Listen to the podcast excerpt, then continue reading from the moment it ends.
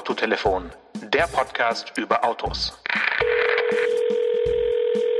Stefan, ich grüße dich. Hallihallo. Hallo, Janosch. Hi. Kleines Rätsel zum Start in den Tag für alle Frühaufsteher. Ich sitze heute in einem Auto, das ist ein sehr, sehr wichtiges Modell für die Marke gewesen. Und es wurde im äh, Oktober 1994 ähm, äh, wurde damit angefangen, es zu produzieren. Es gab davon zusätzlich eine Kombi-Version und es gab auch eine Pickup-Version, die hatte den amüsanten Beinamen Fun. Wow. Ähm, hast du noch irgendwie einen Tipp? Ein Tipp, ähm, ja. Es wurde erstmals Konzerntechnik eingesetzt. Erstmals Konzerntechnik. Und der Vorgänger hieß Favorit. Also Skoda. Skoda Felicia. Feli davon gab es ein, davon gab's ein Pickup, genau. Davon gab es so einen gelben, so einen Ja, gelben Pickup, ja, ja. Der, ne? den hast du bestimmt auch mal entweder als Testwagen oder zumindest mal bist du auf irgendeiner Fahrveranstaltung Ja, eine ja. Runde gefahren. Das kann da kann man sein. nicht drum Ja. rum. Äh, genau. Und äh, das war der, der erste Skoda, der auf, ja, auf VW-Technik Richtig, äh, richtig. nach der Wende äh, basierte. Wir nehmen ja heute am 3. Oktober, am Tag der Deutschen Ja, Einheit, genau. äh, auf. Und ähm, ich bin deswegen auf den Skoda gekommen, weil ich mit dir über die Marke so ein bisschen reden wollte. Jetzt nicht äh, den ganz, ganz großen Wurf, es wird, wird keine reine Skoda-Folge, aber ich habe gerade als Testwagen den Skoda Scala und Mhm. ich habe das Gefühl, dieses Auto fährt so ein bisschen unterm Radar. Ja, Ich habe da nochmal die Zulass Zulassungszahlen angeschaut.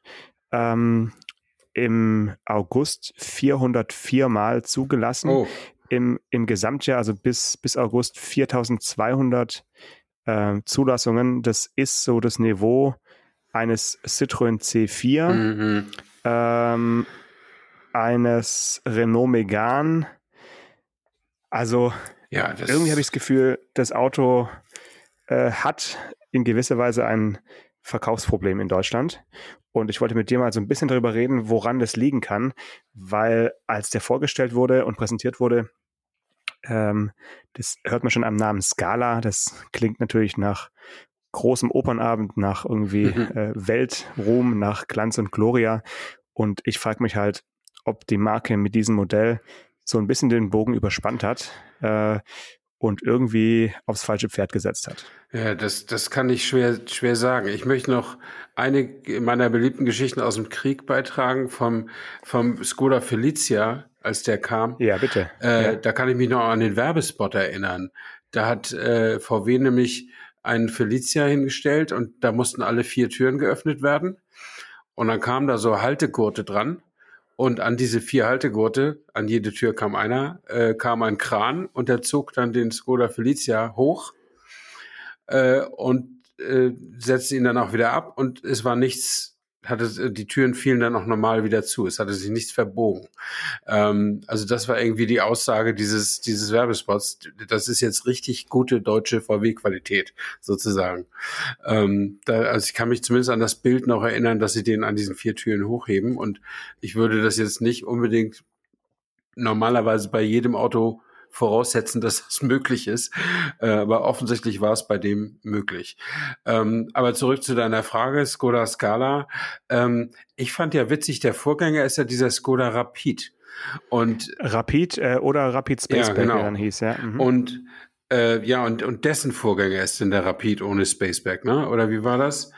Mm, jein, also der, mm, der, der, der Spaceback hatte im Prinzip schon diese, also auf Wunsch als extra schon diese äh, Glas-Heckklappe, Mhm. die, die so bis ins He- Heck reingezogen wurde. Aber es gab vom Rapid auch eine, ähm, eine Stufenheck-Version, Ja. die gibt's von Scala nicht mehr. Ach so, ja. Ähm, und äh, ja, ich hatte irgendwie auch das Gefühl, dass der Rapid auch so ein bisschen, aber das war nur so ein Gefühl. Ich habe nie in die Zahlen geguckt. Aber äh, Skoda ist ja die die die äh, erfolgreichste nicht deutsche Marke, soweit ich das weiß, auf dem deutschen Markt.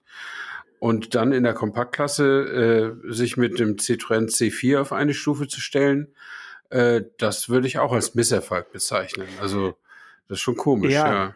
Aber ich meine, wir müssen ja äh, richtigerweise sagen, dass die Modelllinien von Skoda immer so ein bisschen versetzt waren. Also es, ja. es gibt den Fabia, der, der kann man sagen, eindeutig als Polo-Konkurrent mhm. äh, oder auch Polo-Technik vergleichbar. Dann gab es aber von Fabia diesen Fabia Kombi, den ich auch mal äh, besessen habe, der ja wirklich äh, ja dahingehend schon anders war, dass es ja eben als geräumige Kom Kombi dem, dem Polo sozusagen den Rang abgelaufen mhm. hat aber die eigentliche Golfgröße, Golftechnik war ja immer schon auch im Octavia, der dann doch eigentlich ein größeres Auto ja, ist als der mhm, Golf. Genau. Und deswegen äh, kam dieser Rapid, dann jetzt Scala irgendwo so, so dazwischen. Und jetzt ist er aber, wie ich finde, so sehr nah am Golf von, von der mhm. Größe, von, auch von der Form, aber unterscheidet sich halt vom Einstiegspreis ja. nicht so richtig vom Golf. Also der geht, glaube ich, bei 19.990 los, also so ganz knapp unter 20. Mhm. Das ist genauso viel wie für einen Polo aufgerufen wird. Ähm, da, also zumindest mal der, der Einstiegspreis. Aber trotzdem verfängt dieses Auto nicht so äh, richtig. Äh, für den Golf Vielleicht aufgerufen wird, meinst du? Nee, nee, nee, Polo geht auch erst bei, bei 19 irgendwas bei los. Bei 19.000 geht ja, inzwischen ja, ein Polo ja, los? Ja, Unglaublich. Ähm, aber ich meine, wenn du das jetzt schon so wortreich erklären musst, dann, dann hat das Auto ein Positionierungsproblem. Also kein Kunde weiß auf Anhieb, was er damit anfangen soll. Octavia ist gut gelernt, ist irgendwie Golfklasse, gibt's aber mehr Auto fürs aber Geld. größer. Und mhm, Fabia genau. ist auch gelernt, ist so wie Polo, nur eben tschechisch und sieht entweder besser aus oder nicht besser aus. Das ist Geschmackssache. Ähm, und Rapid ist irgendwie so dazwischen. Oder Scala, jetzt ist es irgendwie so dazwischen. Und man weiß eben nicht so auf Anhieb das könnte, das könnte, ich meine, das ist ein typisches Problem in, was ich immer gerne sage, in gesättigten Märkten. Also wenn man Dinge nicht kauft, weil man sie unbedingt haben will oder weil es in den nächsten Wochen nichts mehr davon gibt, dass man sie unbedingt kaufen muss, sondern weil man Dinge kaufen soll, die der Hersteller hat, aber der, er muss einem irgendwie eine Geschichte dazu erzählen, damit man sie auch kauft. Und dann stimmt ja. da die Geschichte nicht, auch wenn das Auto ja, stimmt. Es ist, es ist halt auch ein bisschen so, dass es gab halt nie einen Golf von, von Skoda, mhm. sondern der Octavia war ja immer als in Deutschland vor allem als Kombi erfolgreich, der dann einfach eine, eine Nummer größer und geräumiger war. Und so diese klassische Golfform, die gab es ja eigentlich von Skoda nicht. Mhm. Und die hat es der Skada jetzt irgendwie zum ersten Mal. Und anscheinend äh, war einfach das Timing schlecht äh, oder weil der Golf hat jetzt ja auch gerade nicht gerade unbedingt große Zuwachsraten ja. aktuell, haben wir alle schon äh, drüber diskutiert. Und vielleicht kam das Auto einfach äh, zu einem falschen Zeitraum, ähm, zum, zum falschen Zeitpunkt auf den Markt. Und mir ist nur aufgefallen, als ich jetzt mit dem Testwagen rum, rumgefahren bin, dass es wirklich wie so fast ein exotisches Modell ist von, von Skoda mhm. und das kennt man eigentlich von der Marke nicht, die ja so phasenweise zumindest äh, der, der eigentliche Volkswagen war, ja, ja. also über viele Jahre mhm. so ne, in Deutschland. Ja, also ich meine, die sind ja auch, äh, die klassische Kompaktklasse hat es ja nun auch mit dem Aufkommen der kompakten SUVs auch nicht mehr so leicht, siehe Golf. Ähm, und das mag auch eine Rolle spielen, denn mit ihren SUVs, die sie auf den Markt gebracht haben, sind sie ja relativ erfolgreich, denke ich. Also hast du die, hast du die Zahlen von Skoda nochmal vorliegen oder hattest du mir nur den Skala rausgeschrieben? Äh, ich habe tatsächlich, ich kann sie nachschauen. Also ich weiß, dass der Octavia jetzt bis August bei über 20.000 äh, mhm. äh, liegt. Also ähm, das das Fünffache vom, ja. vom Skala. Und Karoq ähm, heißt das kleine SUV, ne? Das kleine heißt Karoq ja. und dann gibt es noch den Kamik. Also die haben ja mehrere genau. im, im Angebot. Ähm, der Karoq liegt bei bis August bei 14.000. Ja, siehst du, da hast du auch einen Teil der Antwort. Kamik ja. bei knapp 10.000 und sogar das Elektroauto, das große, der ENIAC, ist bei 7.700. Mhm. Also das ist, sind wirklich, äh, ja, keine schlechten Zahlen auf jeden Fall. Ähm, und der Skala ist da irgendwo, äh, ja, unter ferner liefen. Ja, und das hat mich einfach äh, überrascht, dass es halt auch so eine Marke, die eigentlich von Erfolgsmeldung zu Erfolgsmeldung mhm. sich geschwungen hat in den letzten, im letzten Jahrzehnt, dann auch mal so ein Auto auf den Markt bringt, was anscheinend irgendwie am Kunden vorbeifährt. Ja, ja, ja ist interessant. Aber wie gesagt, man, äh, diese ganzen Marketingabteilungen und äh, Produktmanagement und was weiß ich nicht alles, also alle, die nicht wirklich am Auto schrauben oder designen, äh, die braucht man eben doch. Die müssen eben die Geschichte zu dem ganzen Ding erzählen und die irgendwie auch den, so unter das Volk bringen, dass das Volk das toll findet. Ähm, und das äh, muss bei jedem Modell, das du hast, äh, irgendwie neu, neu unternommen werden, auch wenn du wahrscheinlich als bekannte Marke vielleicht einen kleinen Bonus auch hast. Ähm, da müssen die Händler mitspielen, das wissen wir auch nicht, ne, wie gut sie das beim Händler äh, kommuniziert haben oder ob der Handel glaubt, mhm. noch so ein Auto, wie sollen wir den denn noch zwischenschieben und dann sind die nicht so motiviert oder so. Ich, ist immer schwierig zu, zu beurteilen. Da, da hängen so viele Sachen dran. Ähm, und äh, dass, dass, dass Kunden das, ja, und eine, eine große Werbekampagne würde auch helfen, aber haben sie vielleicht kein Geld für ich. Ich weiß es nicht, ja. Ja. Ja, oder man hat einfach wirklich das, das äh, mit der Brechstange zu sehr auf äh, exklusiv getrimmt, mhm. das Auto. Also auch schon durch den Namen. Also man, man wollte vielleicht von Rapid irgendwie weg, ja. weil das vielleicht zu, zu billig klang und der war ja auch als äh, Stufenheck wirklich sehr günstig und ist ja auch in, in anderen Märkten noch günstiger wirklich massenweise rumgefahren. Ähm, und da wollte man einfach, ja, eine Zeitenwende haben in der Modellgeschichte und hat dann halt vielleicht einfach ein bisschen zu dick aufgetragen. Das ist mal meine Vermutung. Ähm, wir werden sehen. Also, also Genau. Du meinst, dass Scala was mit, mit, mit Luxus zu tun hat, wegen der Mailänder Scala oder, oder Ja, so. also der, der Name hat eine ganz andere Strahlkraft schon per se als, als Modellname als Rapid. Also das ist mhm. einfach ein ganz, ich meine, Rapid heißen halt auch die Nutzfahrzeugvarianten von äh, Renault, Renault-Modellen mhm. ja, oder so. Ne? Das, ja das, das stimmt, aber ich habe bei Scala eine ganz andere Assoziation. Da kommen mir als erstes Skalieren in den Sinn, was man eben so macht als großer Konzern, alle Ideen über weite über mehrere Modelle äh, ausbreiten, so dass man Skalierungs, wie heißt das, Skalierungseffekt äh, oder Skaliereffekt ja. nutzen kann, dass man einfach viele Bauteile billig einkaufen kann. Ähm, oder eben auch Skala für, ja, für Messskala oder wenn man den englischen, äh, das englische Wort Scale für Waage nimmt, also irgendwas Technisches.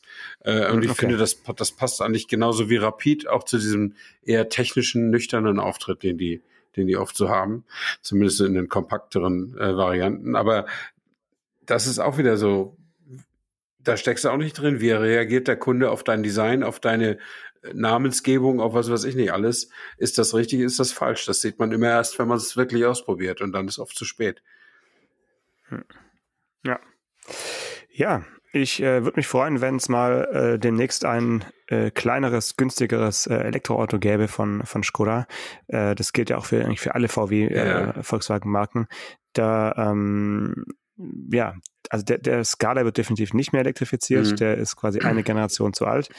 Äh, aber es wäre doch durchaus schön, wenn es mal ein Elektroauto demnächst gibt äh, aus, aus der Richtung, äh, was mich irgendwie ansprechen würde. Ja, also das ist äh, interessant. Äh, ich habe dazu eine, einen Text gelesen gestern oder vorgestern in der in der Welt, ähm, dass das an, offensichtlich oder angeblich das Problem der europäischen und namentlich der deutschen Autoindustrie sei, dass sie eigentlich nur teure Autos als Elektroautos äh, rausbringt, die also alle deutlich teurer sind als die entsprechenden Pendants äh, vom mit Benzinantrieb.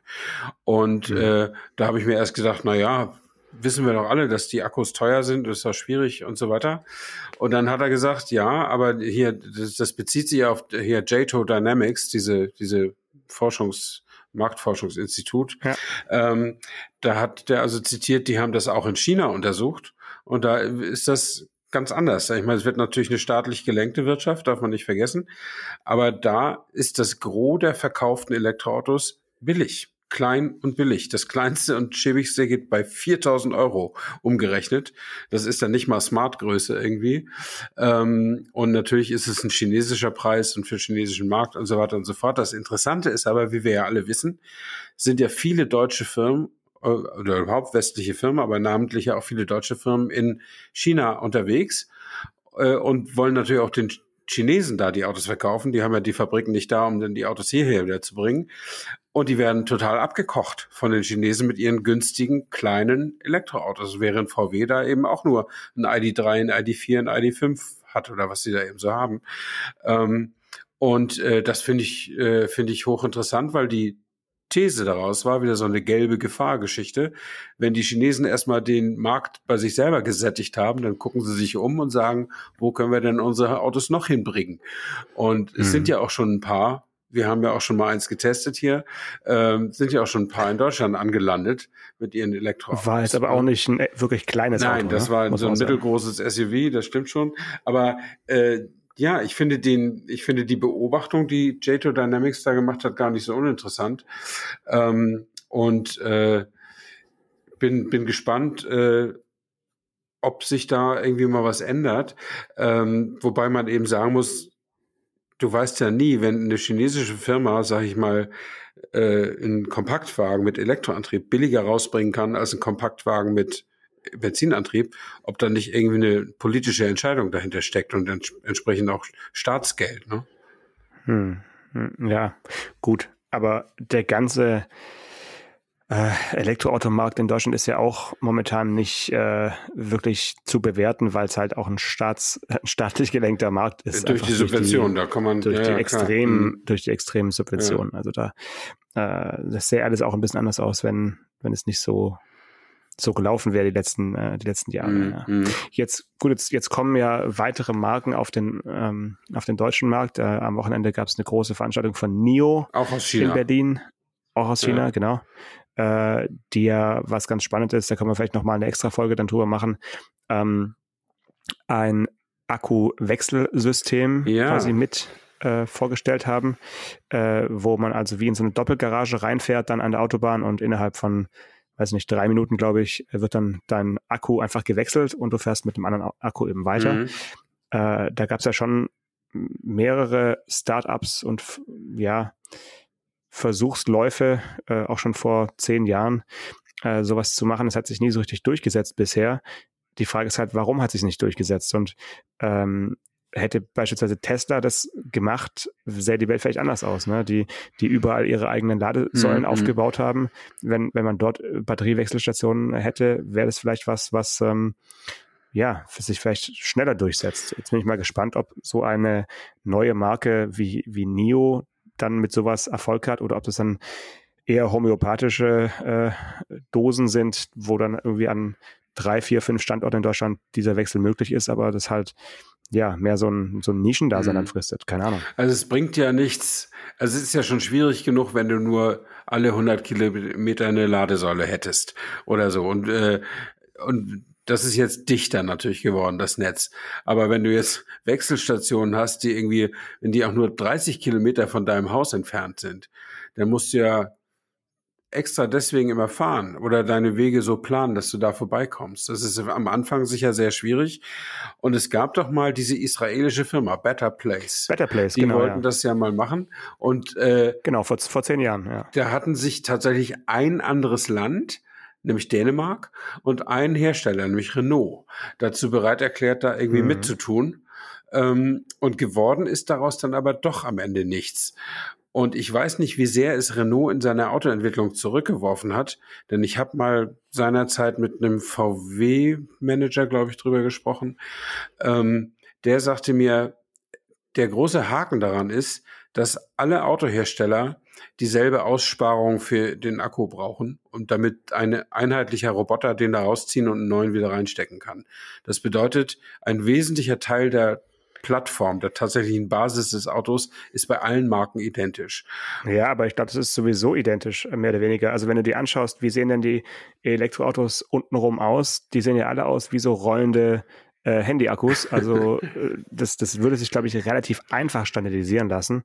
Ja, Äh, man da- will es nicht. Er hat nicht gesagt, dass es ein technisches Ja, ja. Problem wäre. Er hat Ja, gesagt, er will ja. es nicht. Er will ja eine bessere Technologie bauen als Opel, Ford, Renault, Mercedes oder sowas und nicht mit ihnen zusammen diese zentralen Ja. äh, Sachen lösen. Das ist ja wie, Ja. wie Formel 1. Die wollen ja auch nicht, dass zu sehr Einheitsauto da drin ist, sondern sie wollen ja ihre eigenen technischen Lösungen zum Erfolg bringen, nach, nach Ja, Möglichkeit. ma- mag sein. Also das kommt, glaube ich, darauf an, wie man einfach die Batterietechnologie ähm, als eigene als eigenes Unterscheidungsmerkmal für Autounternehmen dann wirklich bewerten möchte. Äh, Im Endeffekt äh, haben auch alle am, einen gleichen Tankstutzen eingebaut und äh, setzen auf, auf ähnliche Kraftstofftanks. Äh, da hat man auch nicht gesagt, Mhm. nee, wir machen jetzt aber irgendwie ein eigenes System mit eigenen Tankstellen. Also Nee, aber das siehst du, glaube ich, falsch, Ja. weil ein, ein, ein Kraftstoffschützen braucht nicht drei Quadratmeter deines Unterbodens. Ähm, also Ja, greift aber- eben nicht aber- total in die komplette Basiskonstruktion des Fahrzeugs ein. Und Ja, aber wenn du dir jetzt die Konstru- Konstruktionen anschaust, die sind ja auch ohne Zwang, ohne Absprache, ohne Standardisierung wirklich super ähnlich. Also du hast halt einfach unten am, an einem tiefen Schwerpunkt zwischen mhm. den vier Rädern hast du halt Akkupakete. Hast du die meisten so. Akkus, das stimmt schon. So, also deswegen ja. Andererseits, du kannst natürlich, also so stelle ich mir das vor, dass wenn du den Akku zum Wechseln hast, ne, dann kriegst du ja immer einen anderen Akku wieder. Ne? Du fährst da dahin, ja. die nehmen deinen Akku raus und du kriegst einen anderen wieder. Äh, ja. Das ist dann natürlich auch eine Frage, wie bezahlt das der Kunde und so, weil mal fährst du mit einem nagelneuen Akku, mal mit einem drei Jahre alten, keine Ahnung. Äh, und dann müssen natürlich auch die die Akkus alle die gleiche Technik haben. Also die müssen mhm. die gleichen Kühlsysteme, die gleichen Überspannschutzsysteme, was weiß ich, was da alles dazugehört. Das muss ja alles identisch sein, damit das von mhm. Renault auf Citroën, auf VW und zu Opel zurückgewechselt ja. werden kann. Ja. ich stelle mir ja. das total schwierig vor in einer konkurrierenden, also in einer Wettbewerbsgesellschaft. Ja, du kannst, du kannst äh, wirklich recht haben. Ähm, der Renault Fluence, der damals in Israel dann ja. da gefahren ist mit, ja, der, weiß nicht, da, da, muss man vielleicht auch nicht zu arg traurig sein, dass der jetzt nicht der, der super Erfolg wurde. Also ich erinnere mich, dass ich mit dem damals auch gefahren bin. Das war wirklich auf äh, rutschigem Boden ähm, immer ein Wagnis anzufahren, weil der hat also Frontantrieb ja, ja. und trotz des also trotz des tiefen Schwerpunkts, aber einfach aufgrund des fehlenden Motors auf der Vorderachse hat er wirklich, also du konntest eigentlich fast nicht anfahren, mhm. ohne dass die Räder durchgedreht ja. sind. Das äh, werde ich nicht so schnell vergessen. Ich ja. hatte damals einen Mitarbeiter, der hat immer die Flünze dazu gesagt. Äh, und der war ja auch so ein hässliches Entlein, ne? Also das. War das der Herr Engel? Ja, kennst du den noch? Ah ja, okay. ja. Grüße gehen raus, muss man dann immer sagen. An Grüße Podcast. gehen raus an Björn, an Björn Engel, ja, auf jeden Fall. Ja klar, der, der musste ja meine Manuskripte entgegennehmen und dann dem Herrn Anker weiterreichen. Ja, das, weiß ich noch. das ja. kann schon sein. Ja, ja. Das war noch Zeiten, ne, damals in den, in den 80ern. naja. naja, wie dem auch sei, ähm, Nio versucht es wieder und äh, wir werden vielleicht die Möglichkeit haben, da mal drüber zu sprechen, wie sowas dann eigentlich mhm. funktioniert und warum es jetzt zehn Jahre später äh, ja besser klappen könnte oder ähm, ist es schon von vornherein eigentlich zum, zum mhm. Misserfolg verdammt. Ja. Ich habe mich dann ja, äh, da wir uns jetzt mit äh, schon über Elektroautos reden, ich habe mich tatsächlich heute nochmal mit der Marke Maserati befasst. Äh, die machen jetzt den Gran Turismo neu. Also das ist ja dieses. Das ist ja, aber auch ein Wechsel jetzt vom Renault nee, Fluence. Ja, ne? Moment, weil die machen ja, also das ist ja ein Gran Turismo, der auch so heißt. Das ist, finde ich ja immer ganz gut, ein großes Coupé mit richtig ja. viel PS. Ähm, und den gibt es als, wie, du bist ja unser italienischer Spezialist, Folgare. Ist das das Wort für Blitz? Also es gibt einen Modena, Modena, ein Trofeo, ja, also mit ja. weniger PS, also 480 und 550 PS. Und dann gibt es noch einen, ich glaube, Folgare. Das ist das Wort für Blitzschlag oder Blitz. Okay, äh, okay, okay. Und äh, der hat dann 800 PS, weil er elektrisch ist. Das ist also Vollgore, voll, Vollgore, ja, Vollgore, genau, Vollgore. Ja. Mhm. Und äh, der hat, es ist das gleiche Auto, die gleiche Plattform. Da steckt nur eben nicht kein V6 drin, äh, sondern da stecken äh, tatsächlich Akkus drin vorne. Äh, also mhm. genauso, das ist ja der, der Gran Turismo ist ja ein Front-Mittelmotor-Konzept. Also der Motor sitzt da hinter der Vorderachse, aber schon unter der vorderen Haube. Und äh, die Elektromotoren, zwei an der Zahl, sitzen dann hinten. Äh, und vorne sitzen halt Akkus. Also nicht unten, der könnte jetzt nicht in diese Wechselstation fahren. Äh, der, die sitzen da vorne irgendwie, äh, wo sonst der Motor sitzt. Und das ist ein Hammergerät, der soll 450 Kilometer Reichweite haben, der soll mit 800 Volt Technik natürlich laden können mit 270 Kilowatt und 320 fahren, also nicht abgeregelt. Also ein unfassbares Gerät. Äh, und da habe ich auch so gedacht, ja, das ist wieder, da waren sie wieder die die, die Argumente, ja, nur die großen Autos dann wieder. Ne? Äh, da mhm. bin ich mhm. echt gespannt, zumal äh, das natürlich auch ein wahnsinnig teures Auto dann sein wird. Und dann, dann sagten sie so, äh, oder dann las ich so, nee, ich guckte ein Video, dann sagte der so, ja, und es ist ja endlich wieder ein normaler Sportwagen, die haben ja sonst äh, den MC20. Und da erinnerte mhm. ich mich, ich hatte mal auf der Autobahn den MC12 gesehen. Das war, okay. das war ein, ein Rennwagen mit Straßenzulassung. Es gab ja ein MC12 als, auch als GT2-Rennwagen, soweit ich weiß. Und den gab es aber auch irgendwie homologiert mit Nummernschild. Und den habe ich mal auf der Autobahn gesehen und ich war echt hin und weg. Und jetzt gibt's einen MC20. Das war mir noch gar nicht so bewusst. Und da habe ich mir den heute mal konfiguriert, nur so zum Spaß. Äh, ja, was man halt so macht. Ne? Ja, ja, genau. Der kostet 230.000 Euro und meine Extras kosten nochmal 77.000. Ähm, was hast du da reingemacht? Äh, DAB Plus Radio oder was? das teuerste Extra habe ich noch gar nicht äh, genommen. Das war das Carbon, Carbon-Paket Exterieur für 40.000. Ähm, aber ich habe Carbonräder, die kosten 20.000. Die habe ich da dran geschraubt. Ähm, also das fand ich schon schräg, ja, also was was man da alles machen kann, äh, wenn man so richtig viel Geld zum Spielen hat. Ähm, und der fährt aber natürlich mit einem normalen Motor und ist irgendwie auch mit in drei Sekunden auf 100 oder so. Also super Sportwagen. Äh, gibt's auch noch mal was Neues. Das fand ich irgendwie auch immer mal mal ganz gut.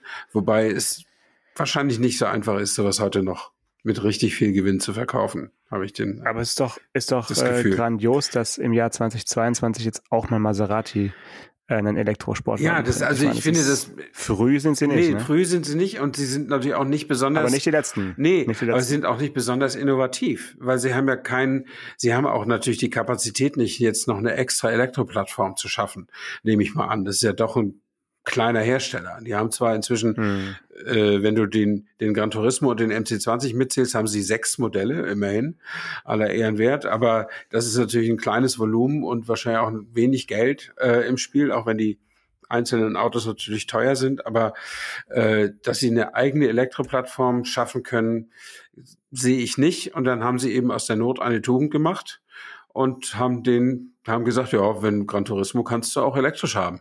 Also Finde ich schräg. Das ist ja eher, was heißt klein ja. auf Italienisch? Was klein? Piccolo Pi oder was? Ne? Pico oder Piu Turismo ist es dann ja irgendwie, ne? Piu ist äh, mehr. Also Piu ist mehr, mehr, genau. Also Piccolo Turismo mhm. meinetwegen, ja. Mhm.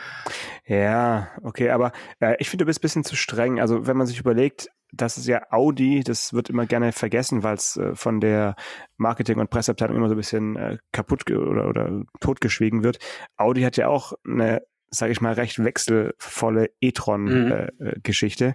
Mhm. Äh, ähm, und die haben ja auch versucht, den R8 damals als e-tron ja, auf richtig, den Markt zu bringen. Richtig. Und äh, wann, wann war das? Das war. Habe ich Test gefahren, noch hier in, Tem in ja. Tempelhof auf so, einer, auf so einem Pylonenkurs. Äh, gab's, da gab's noch mal einen Termin. Äh, auf dem Flughafen Tempelhof.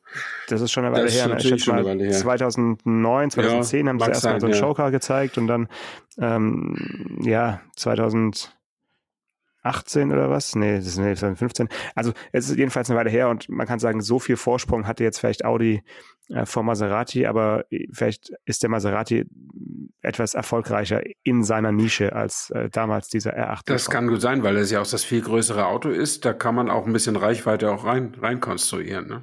Das, äh, ja. das geht dann schon. Ja, ja. Ich bin übrigens heute einem unserer Hörer begegnet. Okay, das äh, passiert wahrscheinlich täglich, ohne dass du es merkst, aber hat er dann auch gleichzeitig die Kopfhörer aufgehabt und hat dann so geguckt, äh, ich, ich, Stefan, ich, ich höre dich gerade auf Kopfhörern. Nee, nee, sowas. nee. Das ist ein Freund meines Sohnes. Ich kenne den auch persönlich. Und der spricht okay. mich eben ab und zu mal an, äh, was er gehört hat. Und er war jetzt super happy, weil er zum ersten Mal das Rätsel gelöst hat, das wir vor drei Wochen hatten, als es um den Fiat 500 ging, den meine Frau ja sich bestellt hat. Ähm, ja. Und da hat er mich heute drauf angesprochen, ja. Das heißt, der rätselt immer mit und, mhm. und er versucht ja, das rauszufinden. Demnächst, ja. Vielleicht sollten wir demnächst dann wirklich auch mal so Preise ausschreiben. Aber bloß nicht, so die müssen wir ja bezahlen. Das geht ja nicht. Nee, wir, nein, wir haben ja beide noch gut gefüllte Keller mit Pressegeschenken. das also ich könnte doch, bestimmt noch. Das gibt's doch schon lange ich könnte nicht mehr. noch zehn Jahre könnte ich noch äh, Preise raushauen, ja klar. Echt? Ja, natürlich. Ich habe mal von Audi. Du hast alles verkauft. Nee, nee, okay. ich hab, also ich habe tatsächlich, also es ist. Ich habe noch, ja, du, du zuerst. Ja. Die, die, die Top drei Pressegeschenke, die noch ungeöffnet in unserem Keller stehen. Naja, bei mir ist ja nun länger her. Ich bin ja seit 2015 nicht mehr Teil ja, dieses egal. Spiels. Aber ähm, ja, da gab es ja gar keine Geschenke mehr. Eben, es gibt ja schon lange keine Geschenke mehr. Ich kann mir nicht vorstellen, dass du noch so viele hast.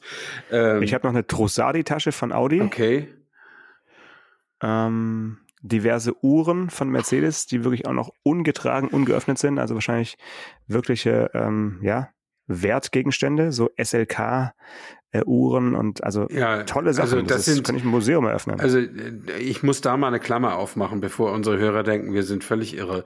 Ähm, das ist 20 Jahre her. Ja, das, das mag sein, aber diese Uhren sind natürlich nicht wirklich wertvoll. Also sie sind so wertvoll, dass man sie eigentlich nicht annehmen sollte, weil sie im über 100 Euro sind, aber sie sind keine 1000 Euro Uhren oder sowas. Nein, ne? das stimmt. Das, stimmt ähm, ja, ja. das habe ich nämlich mal gemacht. Ich bin tatsächlich bei, bei so einer C-Klasse-Präsentation irgendwo in Spanien. Da lag so ein, weißt du, wie so eine Box von Modellautos. Und da waren nur zwei Uhren drin aus dem Mercedes-Shop. Und äh, die stand auf dem Nachttisch. Und dann habe ich, äh, dann bin ich zum Pressechef gegangen und habe gesagt, das geht nicht, das ist too much, das will ich nicht mitnehmen. Ich sag Ihnen nur Bescheid, damit nicht die Putzfrau sich das klemmt, sondern lassen Sie es Mhm. abholen oder ich bringe es zurück oder was auch immer. Und dann machte er so ein ganz zerknirschtes Gesicht äh, und sagte, ja, das tue ihm leid und die Marketingabteilung zwinge sie dazu, die Journalisten mit, mit solchen Dingen Ja. zu bestücken. Und er als Pressechef sei ja, nun, äh, hätte sein Herzschlag ja nun eher auf unserer Seite und äh, er, er hätte davon abgeraten und wollte das eigentlich gar nicht machen auf dem Gebiet. Und äh, damals, also es ist so lange her, dass Shitstorms noch nicht erfunden waren.